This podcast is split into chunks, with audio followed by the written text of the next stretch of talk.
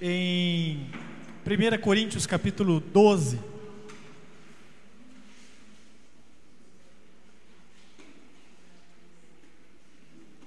Primeira Coríntios capítulo 12.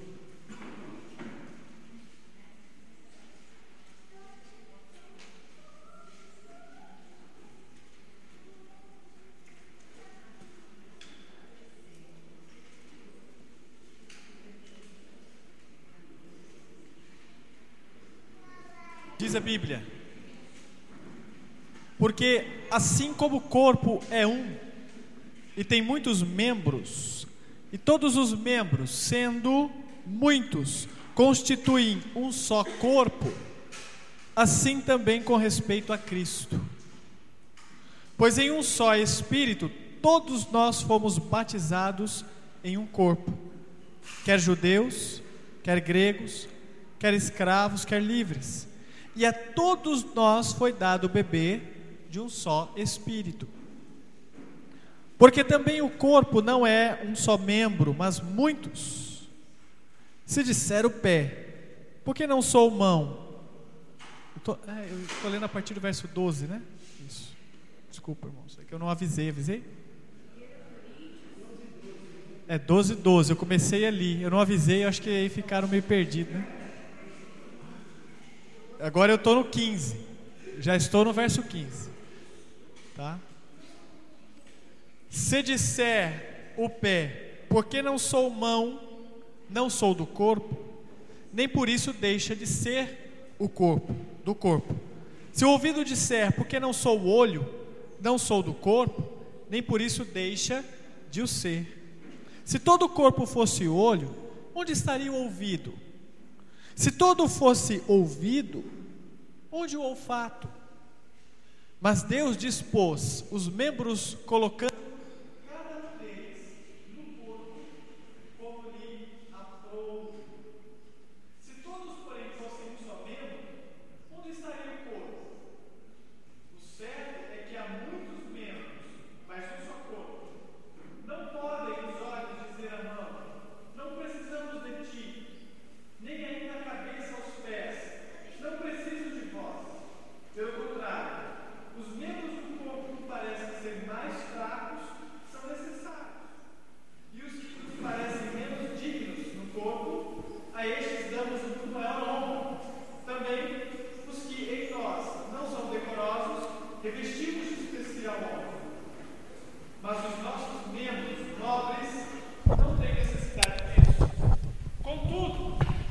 coordenou o corpo, contudo, Deus coordenou o corpo, concedendo muito mais honra àquilo que menos tinha, para que não haja divisão no corpo, pelo contrário, cooperem os membros com igual cuidado em favor uns dos outros.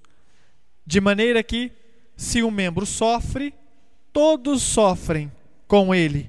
E se um membro é honrado, com ele todos se regozijam. Ora, vós sois corpo de Cristo, e individualmente membros desse corpo. Vamos terminar né, o capítulo, falta pouco.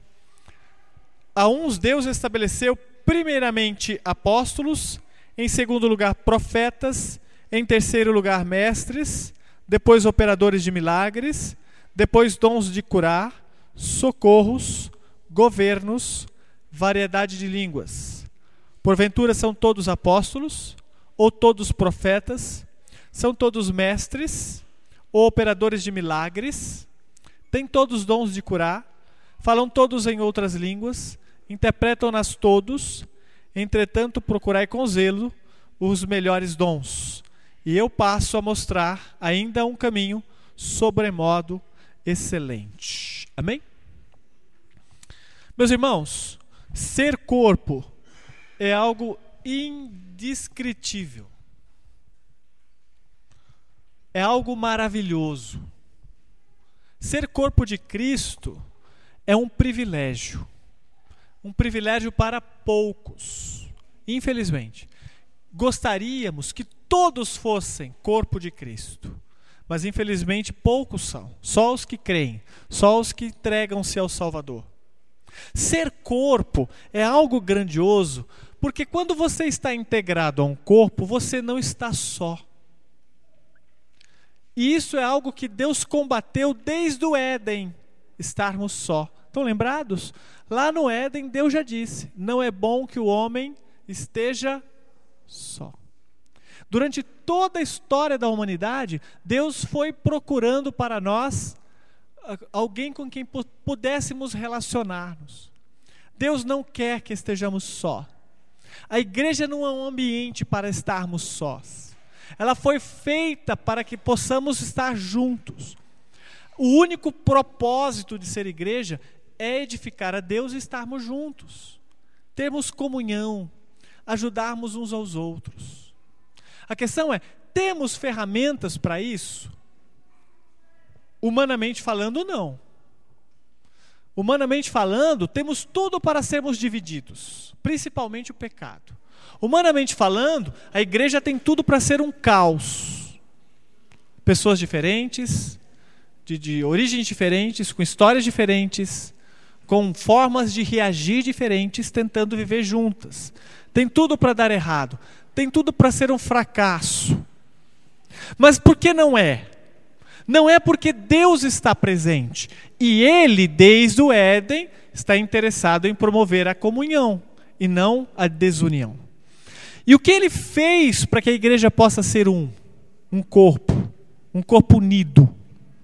Ela nos deu um presente glorioso. Sabe que presente foi esse? Hã? Que presente é esse que Deus deu para que a igreja esteja unida? Espírito Santo. Este é o maior dom que Deus poderia ter nos dado, o maior presente, porque é o Espírito Santo de Deus quem vai promover essa comunhão na igreja. Agora, quando o Espírito não está agindo em nós, então quem está agindo para promover a comunhão? Nós mesmos. E aí a chance dessa comunhão acontecer é gradativamente menor. Quanto mais nós tentamos promover comunhão, menos comunhão vamos promover. Quanto mais o Espírito de Deus promove comunhão, mais comunhão a igreja vai ter. E o que, que a igreja tem, ou o que, que Cristo fez, ou o Espírito fez, para que a igreja tenha comunhão? Ou mais comunhão?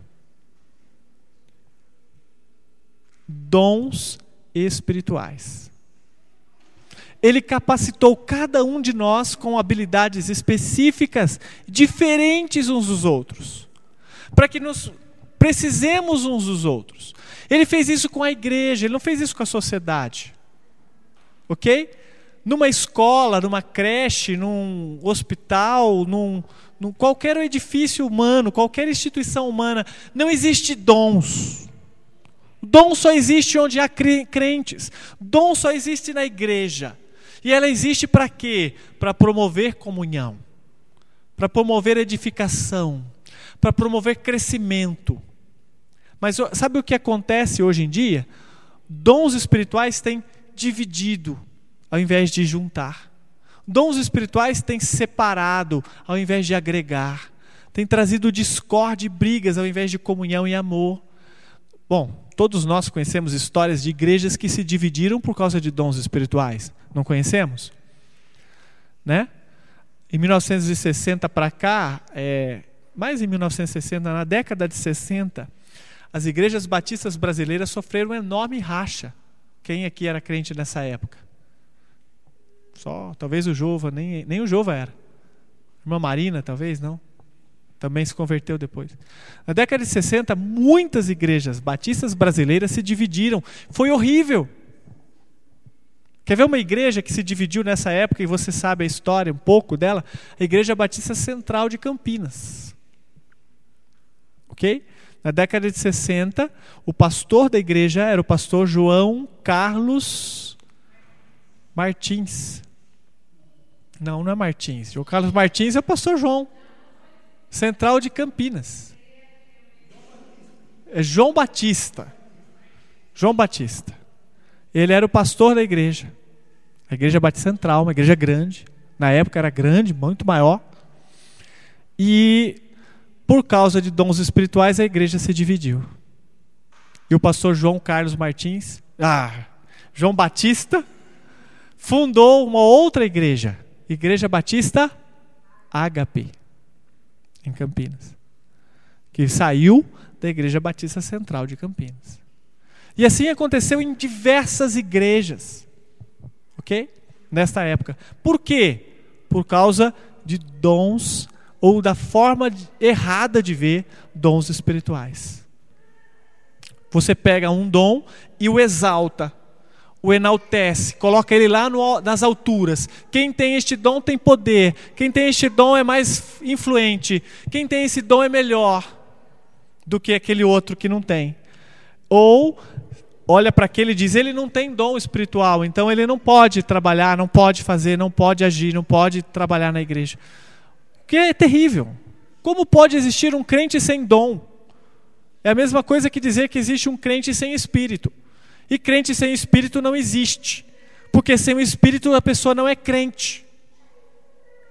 Porque é o Espírito quem convence do pecado, é o Espírito quem nos traz a, a, o conforto da palavra, quem nos leva ao Evangelho, é o Espírito quem atua. Se o indivíduo não tem o Espírito, ele não se converteu. Então não pode haver um crente sem Espírito.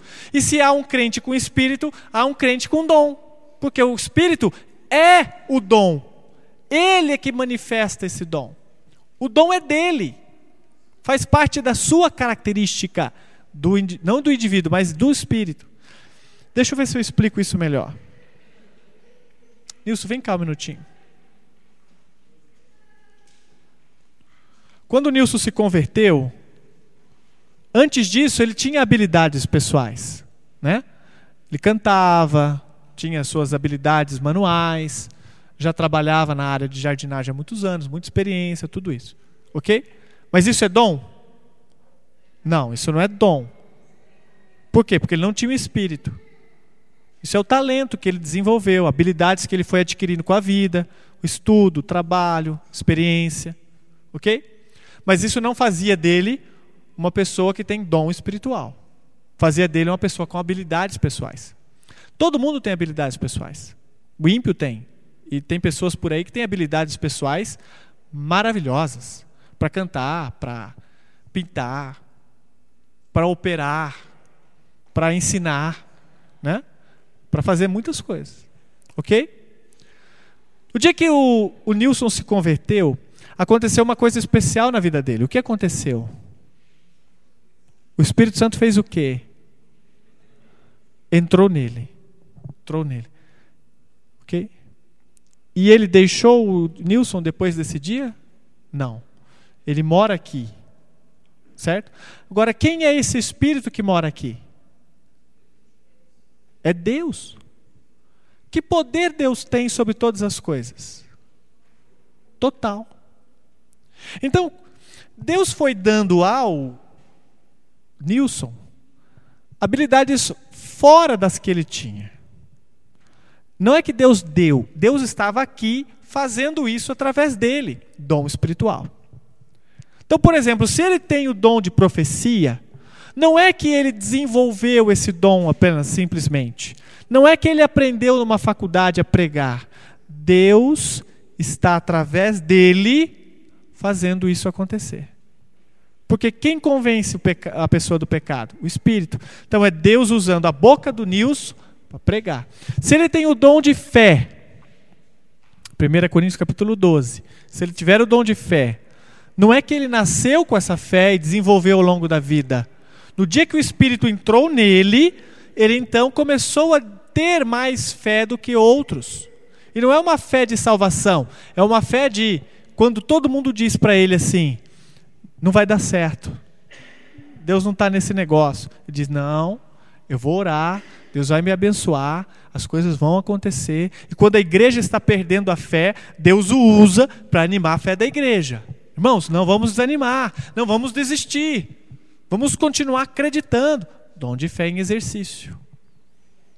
Sabedoria, mesma coisa. Se ele Deus lhe deu o dom de sabedoria, não é um dom que ele vai desenvolver estudando numa faculdade só. Não. Este é um dom que Deus lhe deu. Deus está nele. Deus está manifestando através dele esse dom. Então, quando a igreja precisar de sabedoria, Deus vai usar o Nils, porque ele tem esse dom.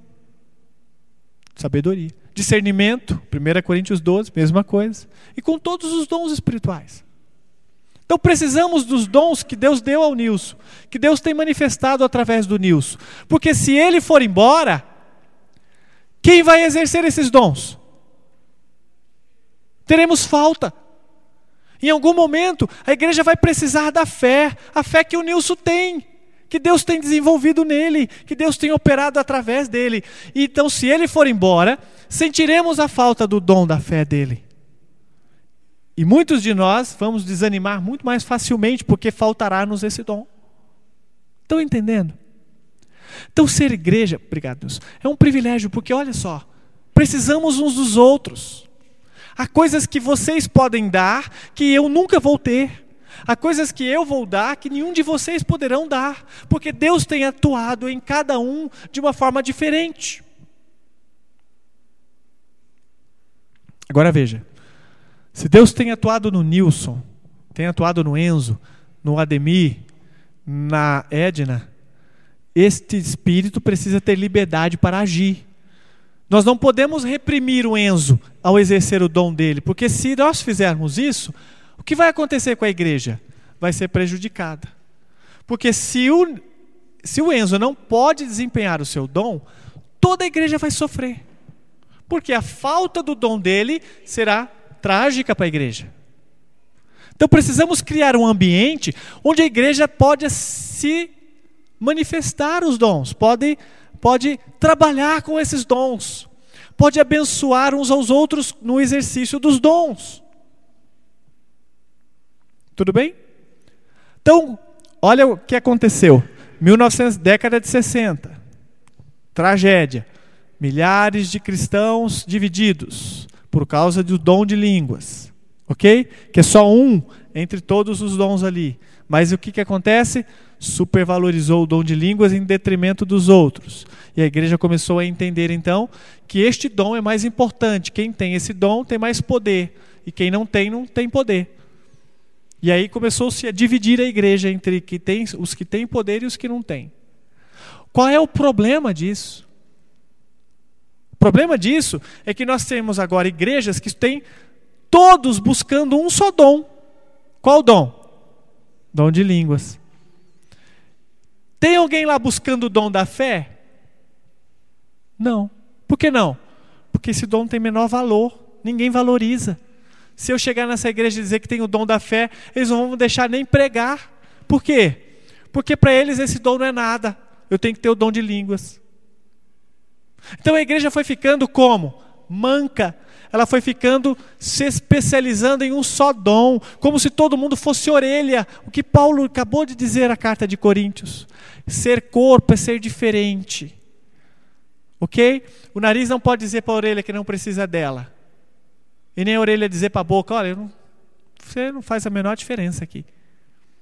Então nunca podemos dizer, este irmãozinho é insignificante aqui na igreja. Se ele faltar, não faz diferença. Tem uma coisa que a gente costuma dizer, às vezes eu me preocupo com essa expressão, crente de banco. O que é um crente de banco? Crente que não faz nada. Existe crente que não faz nada? Todo crente faz alguma coisa. Seja boa ou ruim, mas faz. Não tem crente que não faz. Fazer nada é morrer. Quando você morrer, você não faz nada. Aí não tem mais como abençoar nem prejudicar. Acabou. Mas até que você morra, não existe crente que não faz nada. Ok? Ou bom ou ruim, você está fazendo alguma coisa. Se o indivíduo veio ao culto e orou, ele fez alguma coisa, não fez? Fez. Se o indivíduo veio ao culto e deu bom dia, boa tarde, ou recebeu bem um visitante, ou Passou alguns minutos conversando com uma irmãzinha ali no, na frente da igreja. Ele agiu bem, não agiu? Foi bom?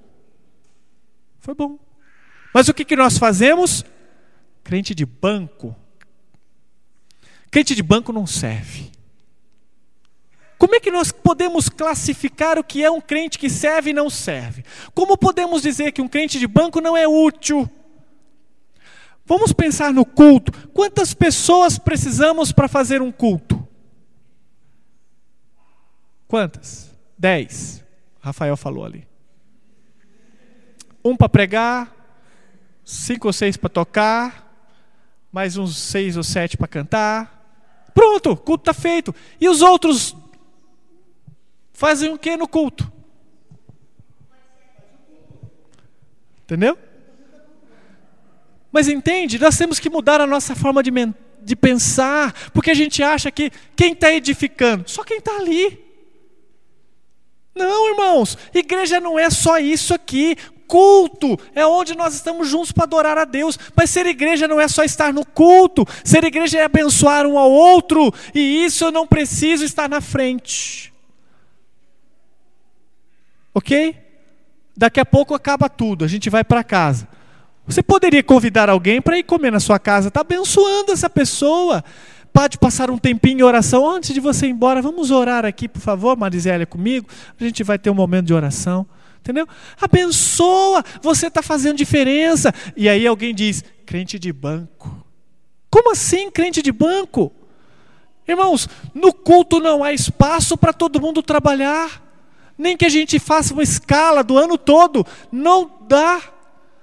Ser igreja, trabalhar com igreja, não é só promover cultos. Ser igreja é edificar uns aos outros, e para isso nós não precisamos de cargo, para isso não precisamos de ministério, para isso não precisamos de nada disso. Para isso precisamos amar uns aos outros e deixar Deus nos usar. Ponto. É por isso que é, as igrejas que têm trabalhado com grupos pequenos têm crescido. Por quê? Porque há mais ambiente propício para abençoar uns aos outros. Irmãos, quantas oportunidades nós temos de nos encontrar e de nos ajudar? Quantas? Só domingo. Na EBD, com metade, nem metade. Com a igreja toda, só à noite. E é quando vem a igreja toda. Então nós temos apenas duas horas de uma semana toda para nos edificar. Irmãos, quanto dá para fazer com duas horas?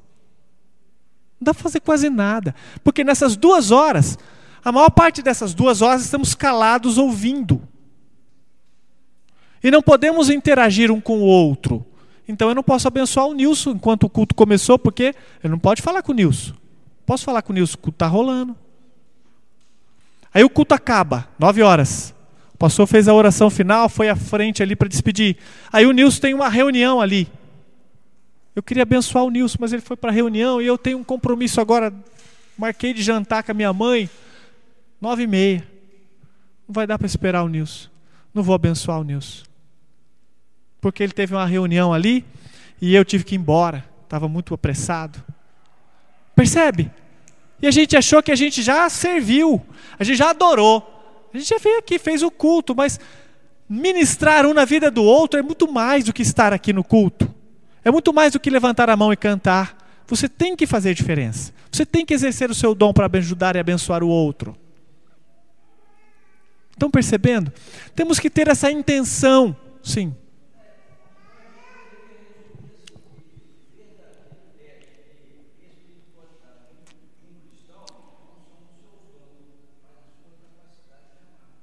Sim, porque a, o dom é essa manifestação do amor de Deus, né? Então, claro. Veja, irmãos, a nossa ideia de igreja está muito institucionalizada. Nós temos o padrão de igreja católico. Qual é o padrão de igreja católico? Missa, um sacerdote, todos assistem. Esse era o padrão de Cristo? É isso que você vê nos evangelhos? Na igreja primitiva? Leia Atos 2, a partir do verso 42. Você não vê isso lá. O que é que você vê? Vidas abençoando vidas. Sim.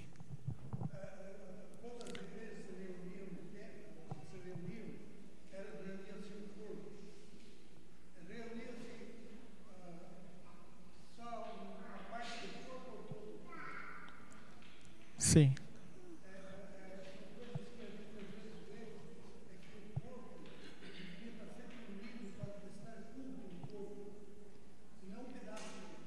Sim. O que temos que ter em mente é que nosso culto de domingo não se estende única e exclusivamente a cantar na igreja e assistir a mensagem.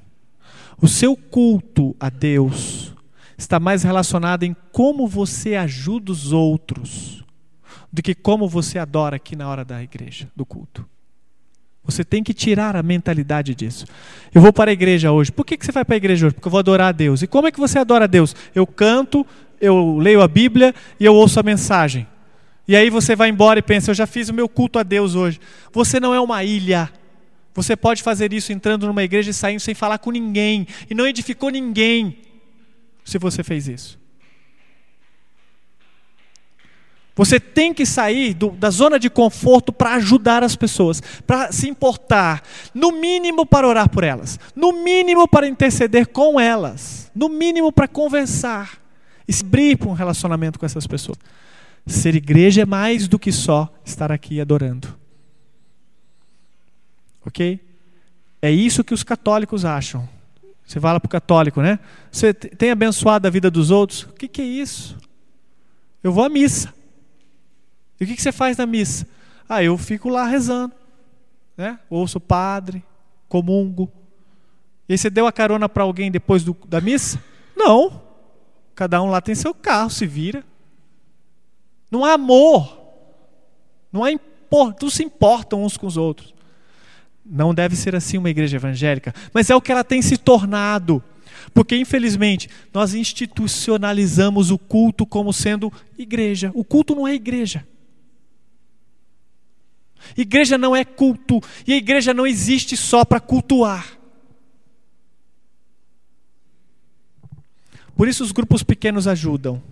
Porque nos grupos pequenos, você acaba tendo um pouco mais de liberdade para ajudar uns aos outros. E um pouco mais de condições de usar o seu dom. Porque, gente, se nós tivermos aqui seis pessoas com dom de profecia, que é o dom de pregação, quando é que ele vai exercer esse dom na igreja? No domingo nós não temos seis pessoas pregando, temos uma só. Quando é que ele vai exercer esse dom? Fala para mim.